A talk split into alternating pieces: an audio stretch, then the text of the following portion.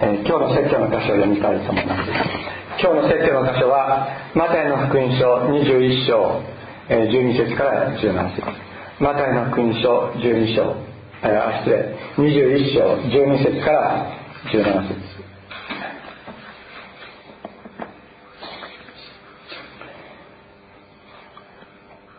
マタイの福音書21章12節。それからイエスは宮に入って宮の中で売り買いをする者たちを皆追い出し両替人の台や鳩を売る者たちの腰掛けを倒された。そして彼らに言われた。私の家は祈りの家と呼ばれると書いてある。それなのにあなた方はそれを強盗の巣にしている。また宮の中で盲人や足の泣いた人たちが身元にしたのでイエスは彼らを癒された。ところが最初立法学者たちをイエスのなさった驚くべきいろいろなことにまた庭の中で子供たちがダビデの子にホサナと叫んでいるのを見て腹を立てた。そしてイエスに言ったあなたは子供たちが何と言っているかお聞きですか？イエスは言われた。聞いていますあなたは幼子と血のみ子たちの口に賛美を用意されたとあるのをあなた方は読まなかったのですか？イエスは彼らを後に残し都を出てベタニアに行きそこに泊まられた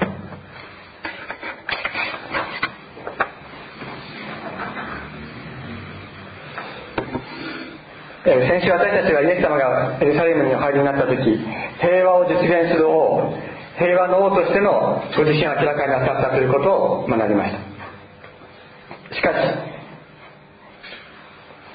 その後ですねイエス様はすぐにこう神殿にお入りになるわけですけどもその平和を実現する平和の君というそういうお姿とは一変してですね本当に荒々しい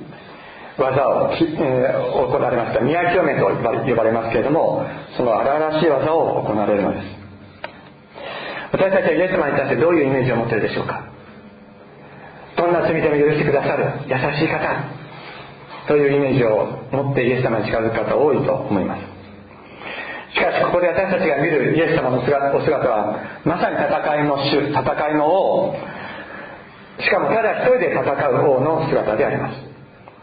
しかしイエス様はどうしてこういう乱暴狼藉を働かれたのでしょうか。言うならば乱暴狼藉狼藉と言ってもいいようなことであったわけです。主の宮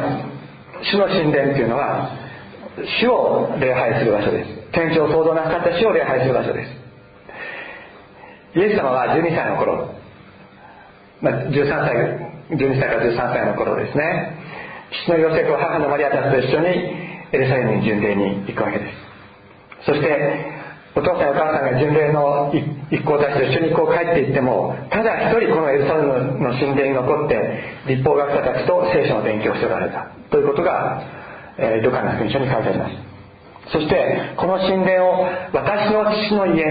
私の父の家なんだ私の家なんだと呼んで自分の居場所として認識なさったのです。しかし礼拝と祈りが捧げられるべき場所私の父の家が今物の売り買いの場となっている。そのために礼拝と祈りが癒しめられ阻害されている。イエス様はその現状に文字通り命を懸けて立ち向かわれたのであります。ここでもし宮興味をなさらなかったらイエス様はおそらく十字架にかけられることはなかったと言われているのです。それほどのことをここでイエス様はなさいました。なぜかというとですねイエス様が十字架にかけられた直接的な原因というのはそれは神殿礼拝主義を否定したこと。それから安息日主義。というものを否定した。その2つのこと。当時のユダヤ教の指導者たちが最も大切なことと考えていた安息日主義。それから神殿礼拝主義。この2つをイエス様が否定されたからです。でこの宮城教のイエス様の技というのはままさにその神殿礼拝主義そのものを否定するものであったわけです。このあのイエス様のこの宮城清めというのは杉越の祭りの時にのその初めに行われたんですけども何人ぐらいの人が集まってたと思いますか？1000人。いえいえ1万人。もっともっと。全世界から全世界に従っているユダヤ人たちがこう戻ってきて時には200万人ともいう人たちがエルサレムに集まっていたというのです。そしてこの神殿ですね。ここに今日地図を、え、持ってきました。この動物の売り買いをしたり、えー、神殿に捧げるお金を両替していたのはこの違法人の庭というところでこれどれどのぐらいの大きさだと思いますか？これは 250m×400m あったと言われています。250m×400m で200万人分の捧げ物をここで売るわけです。非常に多くの羊たち。羊の羊牛鳥あるいは上等の小麦とかもあったと思いますけどもそういうものが所狭しとここに並べられてですねまさにお祭りの縁日のような状態でたくさんの人たちが牛を売りまた羊を売り鳥を売りそしてそれを買う買うですね。なん非常に多くの人たちがここに、えー、溢れていた。そういう状態です。水越の祭りというのは皆さんご存知の通りモーセのモーセによる出実の時にイスラエルの民が主の使いのがですねあのエジプトを打った時にその子羊の血をカモイに塗ってえー、神様の呪いを、えー、免れたということを記念するものですけども全世界から200万人ともいる人たちがここに集まったということなんです。宮ではですね礼拝に来た人たちが犠牲の子羊を捧げます。そして神殿に支払う税金を納めるわけですけどもその時は水骨の子羊を捧げるだけじゃなくて自分の犯した罪の贖いのために、え、牛や鳩を、捧げることも行われていました。ですから本来ならば自分の住んでいるところから自分の育てた牛や羊を連れてきて そしてそこで捧げなきゃいけないんですよね。本来ならば。自分のところで生まれた一番いい羊。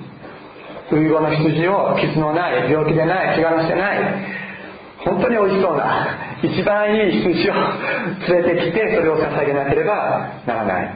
のです。しかしそういう遠いところからこう来るわけですからこうね餌をこう背負ってくるわけいかないですから、えー、現実的にそこで、えー、そこまで自分の羊を持ってくるってことはできなかったわけです。だから、えー、ここでですねあの羊を売る人たちがいるわけです。皆さんあのちょっと余談になりますけれどもイエス様がお生まれになったベツレヘムっていう町あるでしょ。あれはこの神殿で捧げられる羊たちを育てていた。それがベツレヘムだからベツレヘムの羊飼いたちっていうのは神殿で捧げられる羊を育ててたんですよ。ある程度大きくなったら1歳とかになったら連れられていく。そういうのをしてたのが、えー、あのベツレヘムの羊飼いたちだったんですね、まあ、ちょっとそれ余談ですがいずれにしろそのようにここにたくさんの人が溢れていた。でどうでしょうか？皆さんそういうところで自分が連れてきた羊を捧げるんだったらね自分が育てた羊を捧げるんだったら本当に心から神様どうぞこの私のこの愛するこの羊を受け取ってください。これをもってあなたを礼拝します。どうぞ私の罪を許してくださいと祈ることができるわけですけども人が売ってる羊を買って礼拝ができるか？っていうとそれはちょっと疑問かもしれないと思うんです。どうです？どうです？皆さん。ここにですね羊を産む人がいます。全く傷のない病気もしたこともない最上の羊。5万円でどうですか？って言われたりするでしょ？5万円か。4万円のつもりで来たんだけどなって思いませんか？思うと思います。私だと思います。でそこで交渉してですねちょっと負けてくれませんかね。ということで4万5千円で折り合いをつけて売る。そうするとね捧げる時にもうちょちょっとちょっと帰りのね。旅費がちょっと心配だなとかちょっと金額して帰んなきゃいけないなとかって思うんじゃないですか。私だったら必ずそう思うと思います。他で買ったらこんだけね 400m×250m だけだからもうちょっと向こうの端の方に行ったら安い席いたかもしれないなとかって思うんじゃないかなと思うのは私だけでしょうか、えー、そういうふうに私は思ってしまいます。だから本当に売ってる羊を買って捧げるっていうことになると本当に自分の心からの礼拝神様に向かう礼拝ではなくてお金の方に心が向く。ということになりかねないのではないかと思うのです。ところがですね一方では祭司たちがいて連れてきた羊を殺して捧げる。そしたらはいもうこれで大丈夫です。あなたは今年の1年間の罪は許されました。さあ安心して帰りなさい。って言ってくれる。でもそこには本当に神様の御顔を仰ぎ望む心。本当に自分の一番大切なものを捧げて神様あなたを褒めたたえますという心っていうのはなかったんです。さらにこの神殿内部における商売行為によって礼拝から締め出された人たちがいました。ここにですね地図が地図というか図がありますが違法人の庭というところでこの売買が行われていたのです。この違法人の庭というのは文字通り違法人がここに入って礼拝する場所だったんです。でイスラエルの男子の、えー、改修はですねイスラエルの庭という男子の庭というところがありますがここまで入って礼拝していました。で女性はその外前にある婦人の庭というところで礼拝し違法人はその外のですね違法人の庭にまで来て主たる神様を礼拝していたのです。使徒の働きの中にエチオピアの宦官がですね遠くエチオピアからエルサレムまで礼拝に来て礼拝して帰るとこだったっていうところが出てきます。彼はこの違法人の庭まで来て礼拝をしていたわけです。ところがこのように200万人分のですね羊を売り買いしているところに違法人が礼拝する場所があったか違法人が礼拝する雰囲気があったか礼拝を捧げることができるようなことは全くそこにはなかったのです。それでイエス様は怒られるわけです。叱られるわけです。激怒されるわけです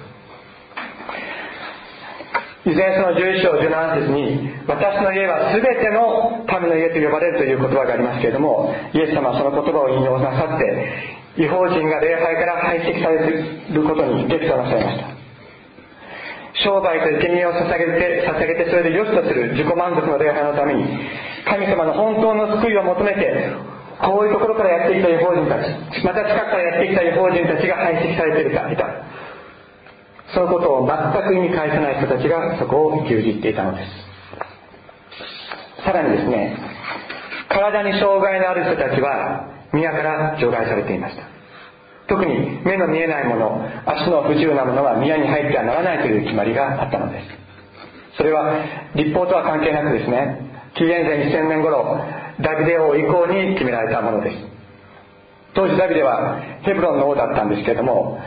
エルサレムにはエブスビトという別の民族が住んでいました。そこでダビデはエルサレムを攻略しようとしてたんですがエルサレムっていうのは難攻不落の城なんですね。それで中に住んでいたエブスビトがダビデを軽蔑してお前はもう絶対入ってくること来ることはできない。お前なんか目の見えないものでも足の不自由なものでもお前を追い払うことができると言ってダビデを侮辱しました。エブスビトはですねこのエルサレムを攻略することはできないと思ったんだと思います。ところがそれを聞いたダビデはもう激怒しまして地下の水路を通ってあの水路っていうのは水道ですね。水道を見つけて水道の口を見つけてでそこを通って、え、兵士をエルサレムに侵入させてそこで足の不自由な人目の見えない人たちを虐殺するのです。それダビデはそういう重たい罪を犯すわけですけれどもその時以来宮に目の見えないもの足の不自由なもの入ってはいけないというようになったんです。イエス様はこの宮から商売する人たちをものを追い出されるとこれらの体の不自由な人々を宮の中に招き入れられるのです。そしてそれまで宮の外に座って物乞いをしなければ生きていか生きていること生きることができなかった。物乞いする以外に生きることができなかったその人たちを目の中に招き入れて彼らを癒されるのです。まさにイエス様は礼拝から排斥されていた者たち癒しめられていた者たちを招き入れ彼らを礼拝者としさらに癒して完全なものとするために宮清めをなさったのであります。宮清めのこの荒沢はですね。礼拝から排除されて癒しめられている者たちを礼拝者として完全なものとするそのような戦いであったのです。彼らを排斥している者たちとの戦いでした。彼らを無視している者たちとの戦いだったのです。イエス様はあなたたちはここを強盗の巣にしているとおっしゃいました。強盗という激しい言葉で戦われたんです。何を盗んだんでしょうか。何を盗んだんでしょうか？ただ単に暴利を貪っていたということではないと思うんで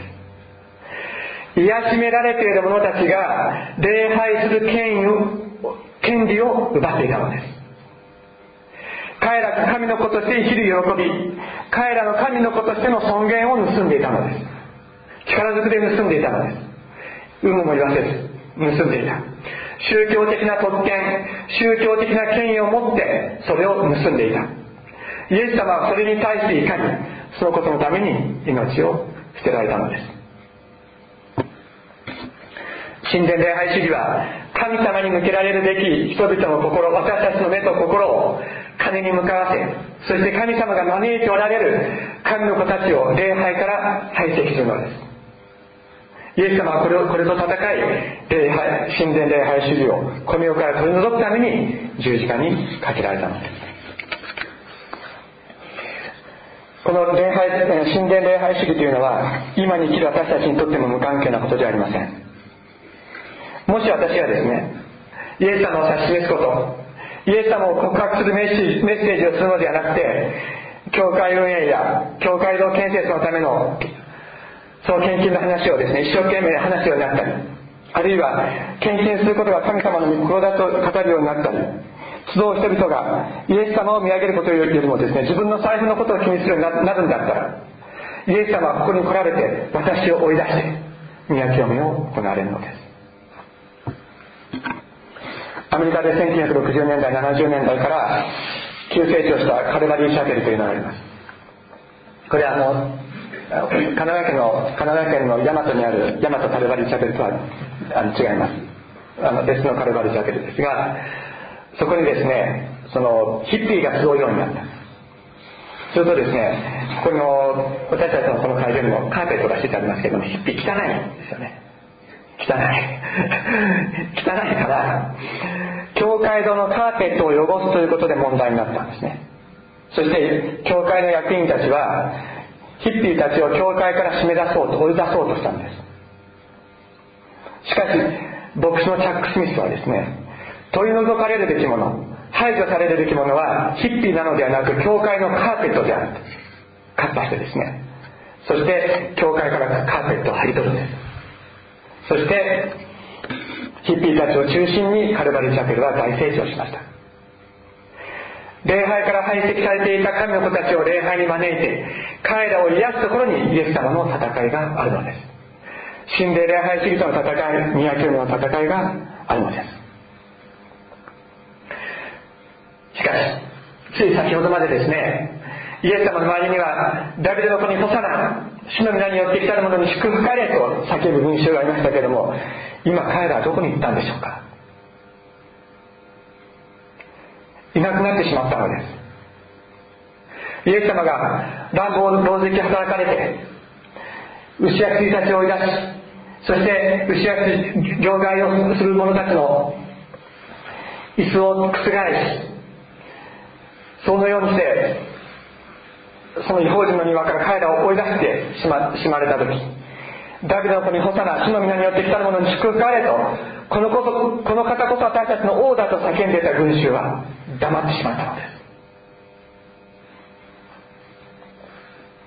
そして今イエス様の周りにいるのはこれまで礼拝から排斥されていた人たちそして小さな子供たちだけです。もう先ほどまで熱狂していた大人たちはもうそこにはいないのです。そしてイエス様は彼らを後に残してベタニアに行きそこに泊まられました。どうしてベタニアに泊まられたんでしょうか。イエス様の居場所が神殿の中にはなかったからです。子供の時エルサレム神殿にやってきてこここそ私の父の家だと言われたイエス様の居場所がこのエルサレムの神殿の中にはなかったのです。エルサレムの中にはなかったのです。イエス様が泊まられたのはベタニアというエルサレムに近い村でハンセン病の患者でイエス様に癒してもらったシモンという人の家でした。あるいはハンセン病で死んでイエス様によって見返らせられたラザラとこの人は同一人物だったかもしれないとも言われています。いずれにしてもイエス様を迎え入れたのは町に住む人々ではなく貧しく物乞いをしなければ生きていくことができなかった人たち。大人からは無価値と見られていた子供たちまたハンセン病の患者として人々から捨てられていたシモンとその家族だけだったのです。イエス様は王としてエルサレムに入場なさいましたけれどもこの王をお止めする場所は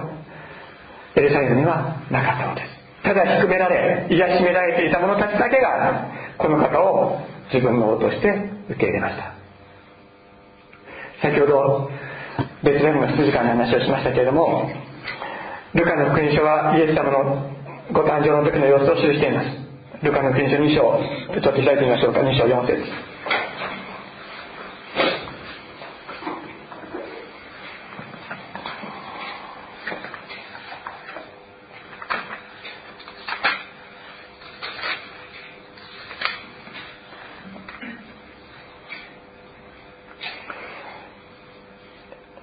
最初から言いましょうか。2, 2章ですね。その頃全世界の全全世界の住民登録をせよという勅令が皇帝アグストスから出た。これはクレミアがシリアの総督であった時の最初の住民登録であった。それで人々は皆登録のためにそれぞれ自分の町に向かっていった。ヨセフもガイラの町ナザレからユダヤのベツレムというダビデの町へ登っていった。彼はダビデ家の家系であり羊でもあったので重荷になっているイリナ付けの妻マリアも一緒に登録するためであった。ところが彼らがそこにいる間にマリアは月が満ちて男子のウイゴを産んだ。それで布にくるんで会話をけに寝かせた。宿屋には彼らのいる場所がなかったからである。宿屋には彼らのいる場所がなかったからである。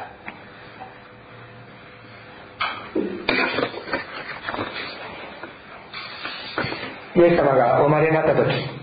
まその中にはイエス様を迎える場所はなく汚い家畜小屋しかイエス様には与えられませんでした。しかしそこのそこに町の人々からは癒しめられ家を持つことも家族を持つこともできず正当な裁判を受けることもできなかった羊飼いたちが招かれたのです。この生贄として捧げられる羊を子羊たちを育てていたその羊飼いたちが招かれました。この羊飼いたちだけがイエス様を受け入れたのです。今十字架にかかるためにイエス様が十字架に、えー、エルサレムに入っていかれた時この方を本当に自分の王として迎えたのはあの入場の時に観光を持ってイエス様を迎えた人々ではなかったのです。癒しめられ低められている者たちだけでした。しかしこのイエス様は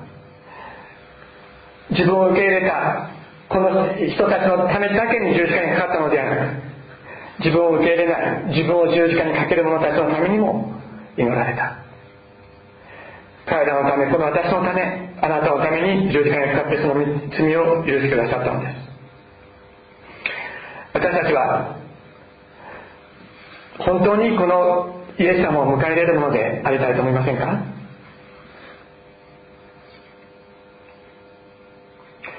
私たちは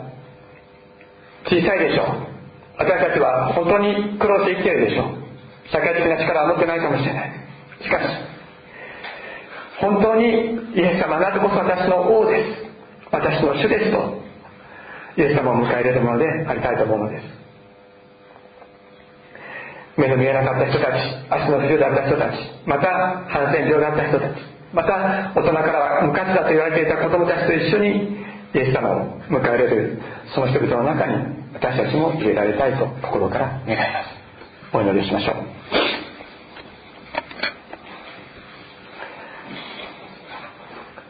天のお父様